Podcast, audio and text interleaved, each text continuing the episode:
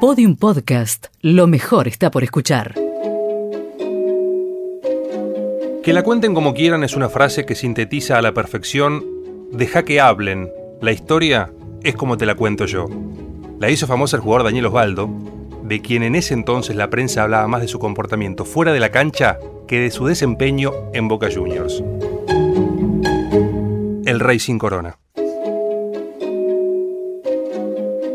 La historia del deporte olímpico siempre nos tiene guardada una cantidad inagotable de momentos únicos.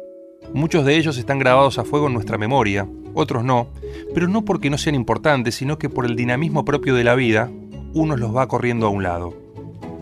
Nos resulta sencillo recordar una de las tantas gestas del plusmarquista jamaiquino Usain Bolt, o sin irnos tan lejos mirando tierra adentro, cómo olvidar lo que consiguió la generación dorada de básquetbol argentino en Atenas 2004. La verdad es que uno tiene memoria selectiva que en general tiende a tener fresco todo aquello relacionado con el éxito. Hay historias que merecen ser contadas, porque en su momento fueron noticia, pero luego se fueron diluyendo con el correr de los días. Viajemos en el tiempo, vayamos a los Juegos Olímpicos de Sydney en Australia. Del otro lado del mundo, en el año 2000, la tierra de los canguros fue la encargada de recibir a la élite del deporte mundial. Esos atletas que dedican su vida a una disciplina y que cada cuatro años compiten en busca de un podio, para poder colgarse una medalla.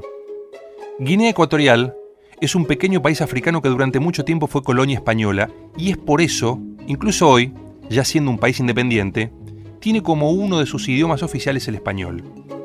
Tiene una población que ronda el millón doscientas mil personas y al ser un país pequeño siempre es más complicado encontrar buenos deportistas. El Comité Olímpico Nacional de Guinea Ecuatorial participa en Juegos Olímpicos desde 1984. Hasta la fecha, sus atletas nunca pudieron ganar una medalla, pero eso no significa que muchos de sus competidores no den la vida por estar en la máxima cita mundial del deporte. Si no, pregúntenle a Eric Musambani, un hombre que no hizo caso al qué dirán, porque su sueño era ser parte de esa gran fiesta. El equipo de atletismo de su país ya estaba completo para los Juegos de Sydney, y su federación le dijo que aún quedaba sin ocupar una plaza en natación que les había destinado el Comité Olímpico Internacional. Les aclaro que el COI tenía un programa por el cual se permitía la participación a deportistas de países en vías de desarrollo, aunque estos no alcanzaran las marcas mínimas de clasificación. Por eso a Eric se le abría esta oportunidad. Y fue para adelante nomás. Musambani, que prácticamente nunca había pisado un natatorio, se anotó en los 100 metros libres de natación. Y eso que aprendió a nadar ya de grande, luego de terminar los estudios secundarios. Como en su país no hay piscinas olímpicas, el bueno de Eric rentaba la piscina de un hotel y ahí se entrenaba. Su performance en Sydney fue la esperada, muy mal tiempo. Hizo los 100 metros en 1 minuto 52 segundos, estando casi 1 minuto 4 segundos por encima del récord mundial de aquel entonces. Ni siquiera en los 200 metros libres se llegaba a los tiempos que hizo el africano. Lo gracioso es que en la serie que compitió, lo hizo con otros dos atletas que habían llegado bajo esas mismas circunstancias pero los representantes de Taquitistán y de la India fueron descalificados por salidas en falso, con lo que el de Guinea Ecuatorial tuvo que nadar solo.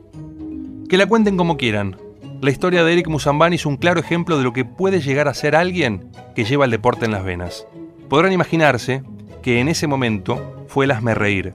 Parecía un hombre intentando sobrevivir al evitar ahogarse en el agua.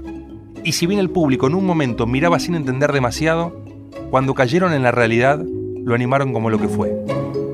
Un verdadero rey sin corona. Todos los episodios en podiumpodcast.com y en nuestra aplicación disponible para Apple y Android.